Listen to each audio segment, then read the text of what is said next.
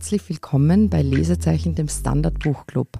Heute dreht sich alles um Eva Menasses neuen Roman Dunkelblum, der Ende August bei Kiepenheuer und Witsch erschienen ist. Die Österreicherin Eva Menasse zählt mittlerweile wirklich zu den wichtigsten deutschen Autorinnen und das durchaus mit Binnen-I zu sehen. Die ehemalige Profil- und spätere FATS-Journalistin, sie ist Jahrgang 1970, lebt seit mittlerweile 20 Jahren aber in Berlin. Nach Vienna, ihrem Debütroman aus 2005 und Quasikristalle 2013, ist Dunkelblum nun ihr dritter Roman. Dazwischen hat sie uns mit mehreren Erzählbänden auch beglückt, sozusagen lässliche Todsünden oder zuletzt auch Tiere für Fortgeschrittene, um das kurz zu erwähnen. Ja, Dunkelblum erzählt eine Nachkriegsgeschichte eines fiktiven Dorfes an der österreichisch-ungarischen Grenze bis ins Jahr 1989. Dunkelblum handelt viel vom Schweigen, also vom Schweigen eines ganzen Orts. Also da schweigt die Wirtin, der Bürgermeister, der Arzt. Also es ist ein großes Panoptikum bis hin zum jüdischen Kreisler Antal Grün. Und verschwiegen wird ein Massaker zu Kriegsende. Das erinnert aber in diesem fiktiven Stück voll und ganz an das, was 1945 tatsächlich im österreichischen Rechnitz passiert ist wo 200 ungarisch-jüdische Zwangsarbeiter in der Nacht vom 24. auf den 25. März 1945, ja, man muss es so sagen, im Zuge eines Schlossfestes der Gräfin Margit von Batjani dann unvorstellbar grausam erschossen wurden. Seit dem Erscheinen von Dunkelblum steht das Buch auf allen Bestsellerlisten ganz oben. Umso passender ist es, dass wir heute zum ersten Mal eine Buchhändlerin bei uns zu Gast haben. Ulla Harms, herzlich willkommen. Danke für die Einladung. Ulla Harms führt seit mehr als zehn Jahren, habe ich recherchiert, ich hoffe es stimmt, mhm. das Buchkontor am Grimhildplatz 1 im 15. Bezirk. Ja, ich habe quasi nachrecherchiert. Ich wusste gar nicht, dass das Sie sind, seit 2010 auch als Verlegerin dieser schönen Perlenreihe. Ja, ein bisschen eingeschlafen in den ja, letzten aber Jahren, aber wir haben über 20 Bücher gemacht, das war schön. Ja. Genau. Und sie ist auch 2019 mit dem Buchhandelspreis ausgezeichnet mhm. worden. Auf der Homepage ihrer Buchhandlung steht sofort zu lesen, ich liebe es, wenn Geschichte durch Bücher lebendig wird. Also insofern ist sie auch heute der ganz richtige Gast, um mit mir über Eva Menasses neues Buch zu sprechen. Gleich einmal als Einstiegsfrage an die Buchhändlerin, wie gesagt, Eva Menasse ganz oben auf den Bestsellerlisten, ist derzeit quasi die Nachfrage nach Dunkelboom groß, ja. auch in Ihrem ja. Laden? Ja, die ist sehr groß, sie steht auf der Bestsellerliste, wie schon gesagt, die ist jetzt im Nachdruck schon und das ist durchaus auch unser Publikum, das sich für diese großen Romane österreichischer Autorinnen und Autoren interessiert. Mhm. Ich habe jetzt gleich mal trotzdem eine kleine Zwischenfrage. Ab wann, nur weil ich Sie hier habe und Sie das vielleicht besser wissen als ich, ab wann ist mein Bestseller? Im ich glaube, man Raum. kann das schwer in Stückzahlen ausrechnen, weil zum einen gibt es Bestsellerlisten, die mhm. werden aber sehr unterschiedlich gestaltet von Tageszeitungen, von Verkaufsportalen in Österreich und Deutschland, alles sehr unterschiedlich. Jemand, der auf der Bestsellerliste steht, ist ein Bestseller, aber es gibt natürlich auch dann eigentlich oft heimliche Bestseller, die dann vielleicht nur einzelne Buchhandlungen machen. Mhm. Also bei uns passiert das auch immer wieder, dass halt wir unseren Bestseller haben, von dem wir dann auch 200, 300 Stück verkaufen, mhm. der vielleicht nicht auf der Bestsellerliste steht, aber das ist dann halt eben das Lieblingsbuch. Genau, und jetzt noch auf Ihren Hinweis hin eben inhaltlich.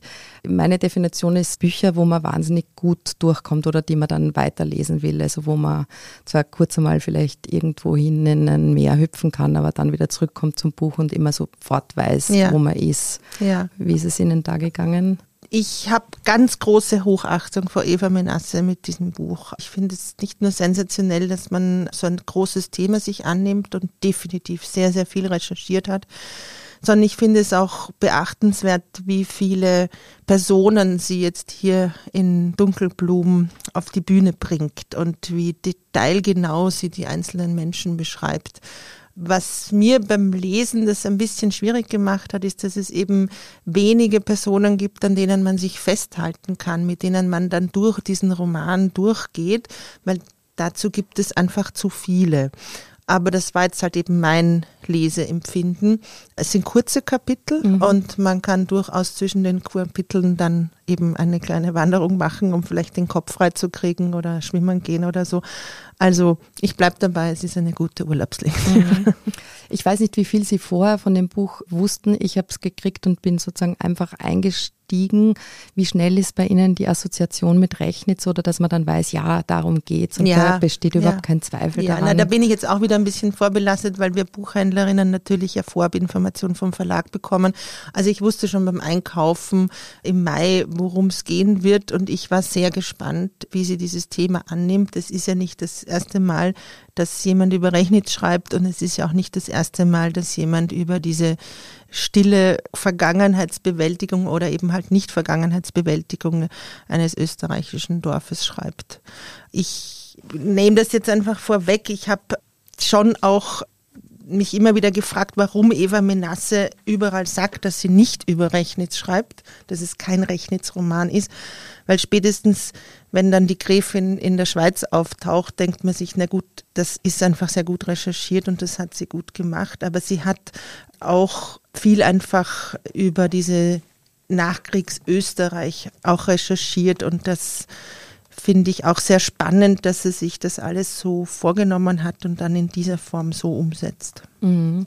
Ich habe da in meinen Notizen stehen, Dunkelblum ist gleich Rechnitz, ist gleich viele Rechnitz. Mhm, mhm. also ich war erstaunt, weil ich jetzt im Laufe meines Lebens kenne ich zum Beispiel drei ländliche Ortschaften sehr gut und mich hat es beim Lesen dieses panoptische, auch universelle an der Geschichte immer wieder eigentlich an so Dörfer, die ich auch kenne. Also es hat was ganz was. Es, es ist Österreich. Mhm. Ich kann mir nicht vorstellen, dass es diese Art, diese Dorfgemeinschaft, dieses Schweigens, dieses komischen Zusammenhalts, dieses boshaften Bekriegens ja irgendwie auch in der Form in anderen Ländern gibt. Also ich glaube schon, dass jedes Dorf in seiner eigenen Symbiose tickt und hier ist Österreich par excellence. Also das, das ist es. Mich mhm. wundert das nochmal, also ich habe wirklich immer wieder gedacht, ich würde so gern mit Eva Menasse persönlich darüber reden, wie sie den Zugang zu diesem Text gefunden hat, wie sie sich da sicherlich jahrelang auch ein Gerüst aufgebaut hat, weil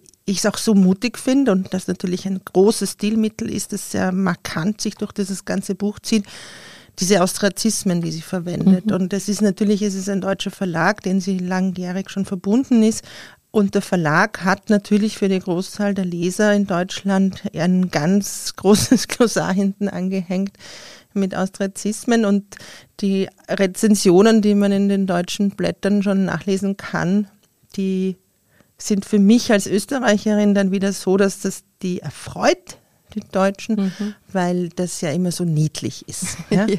Das mag ich nicht.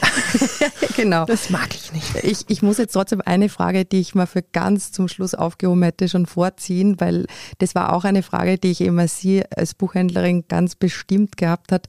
Ich stelle mir dann immer so vor, irgendwelche Buchhändlerinnen in Berlin, ja, also wie sie das Buch einfach anpreisen, mhm. weil es ist ja schon im Glossar, ich habe mir das aufgeschrieben, da von Altfatrisch bis Nirchtal, also mhm.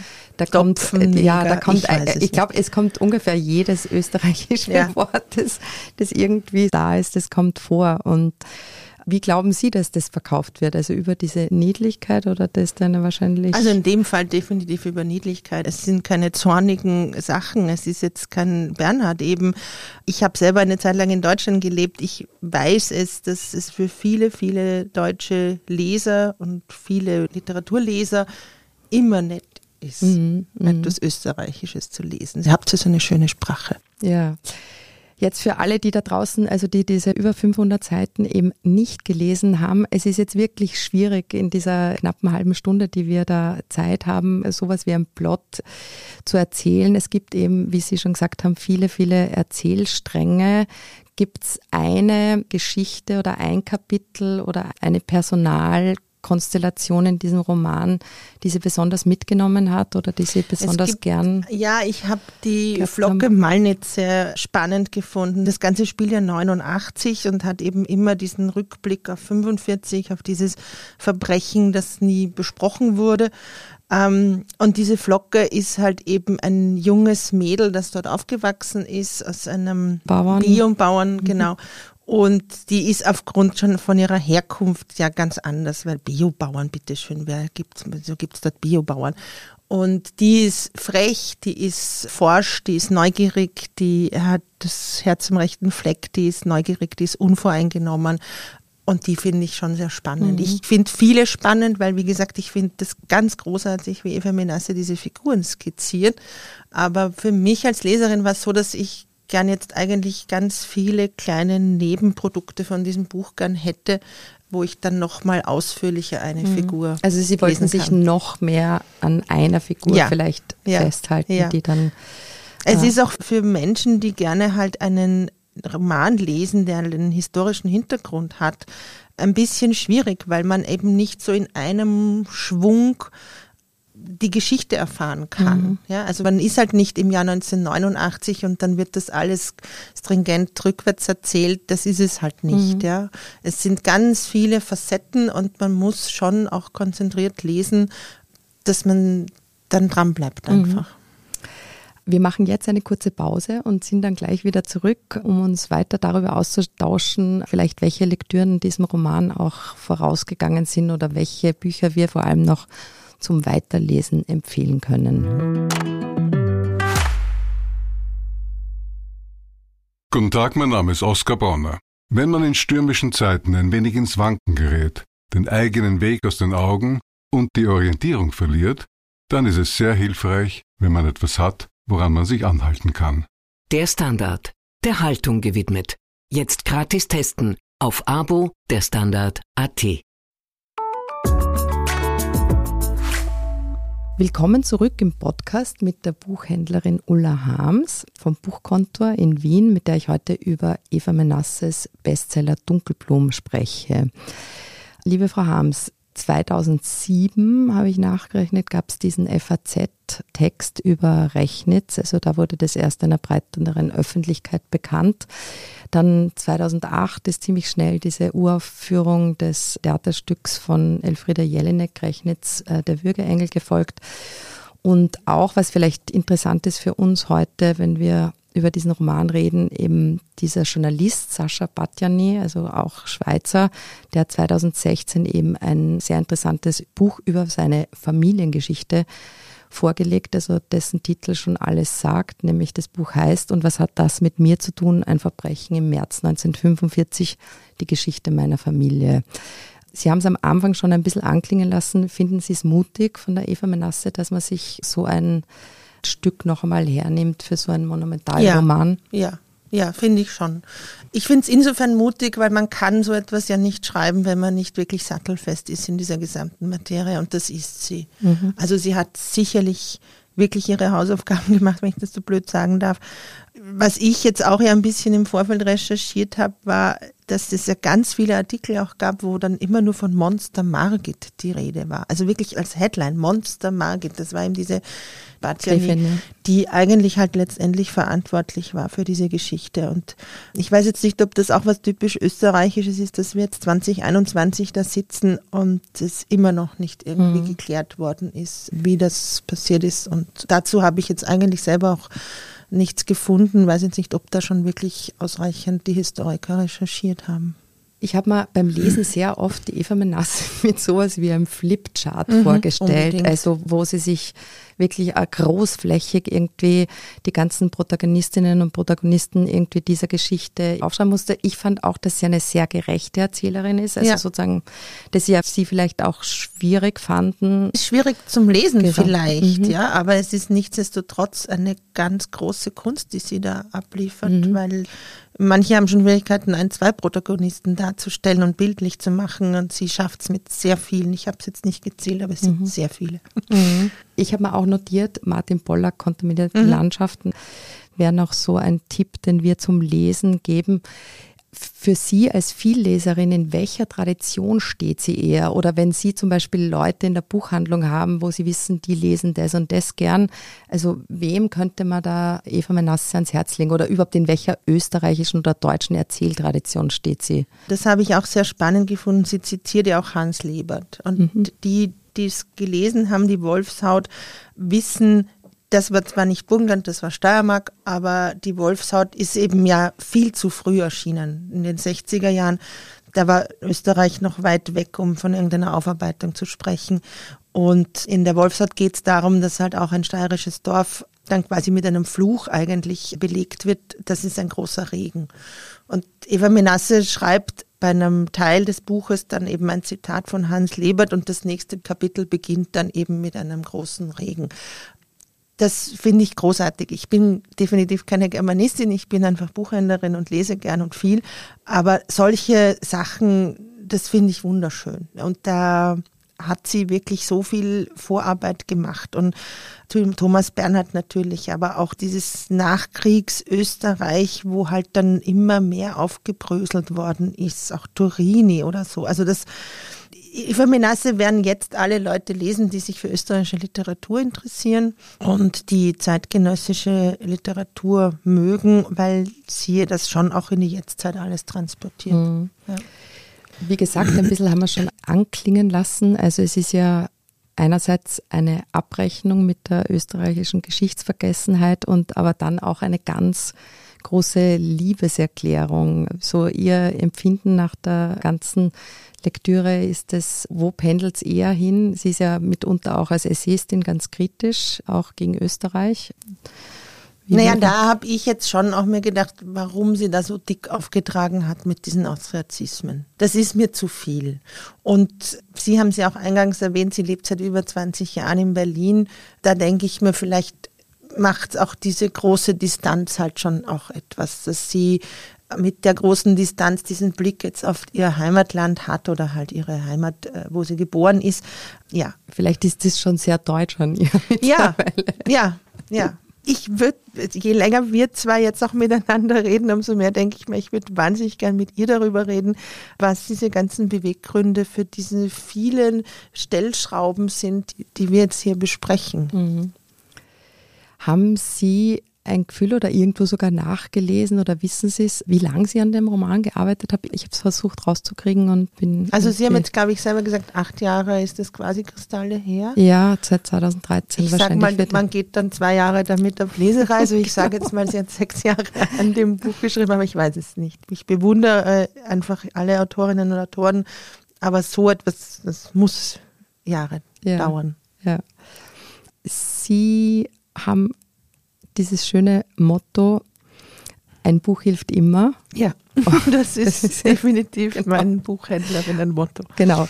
Und jetzt gleich meine Frage zum Ende hin. Wem könnte Eva Menasses Roman Dunkelblum helfen? Es, es, hilft deutschen Lesern, die sich gerne mit Austriazismen beschäftigen oder auseinandersetzen. Es hilft allen, die an Zeitgeschichte interessiert sind. Es war für mich jetzt schon auch so, dass ich durch das Lesen dieses Buches dann selber nochmal weiter nachrecherchiert habe. Ich habe jetzt zum Beispiel recherchiert über die Familie Batjani und habe erstaunlich erfahren, was für ein riesiges Adelsgeschlecht die waren, noch vor Anschluss Burgenland an Österreich. Und dass wir ja hier jetzt beim Standard sitzen, ist auch lustig, weil eben das Sommer Palais der Batjanis in Wien war eben das ursprüngliche Standardbüro in der Herrengasse. Wo wir lang gesessen sind, genau. Das finde ich jetzt eine schöne Klammer. Dieses Buch hilft, um es kurz zu sagen, Leserinnen und Lesern, die sich für österreichische Literatur mit geschichtlichem Hintergrund interessieren. Punkt.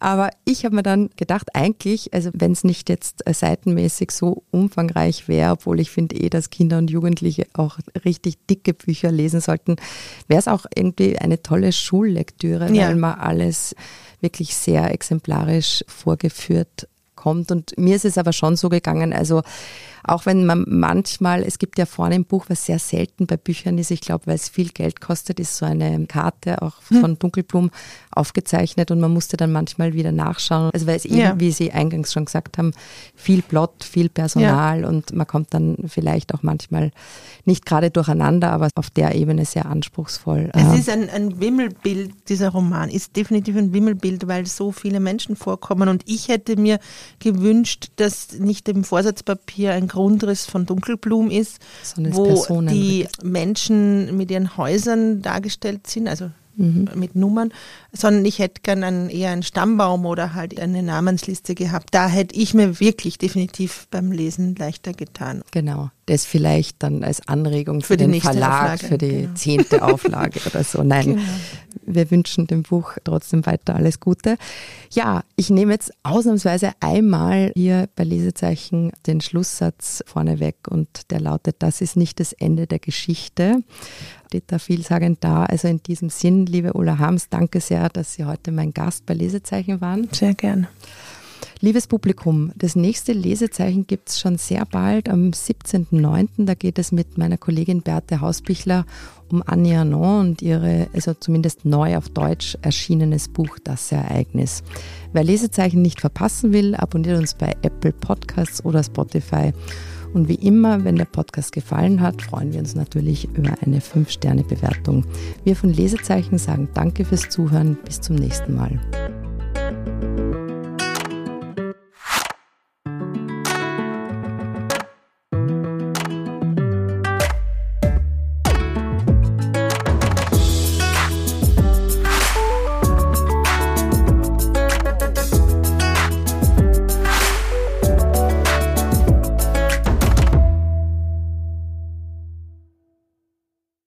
Guten Tag, mein Name ist Oskar Bonner. Wenn man in stürmischen Zeiten ein wenig ins Wanken gerät, den eigenen Weg aus den Augen und die Orientierung verliert, dann ist es sehr hilfreich, wenn man etwas hat, woran man sich anhalten kann. Der Standard, der Haltung gewidmet. Jetzt gratis testen auf Abo der Standard.at.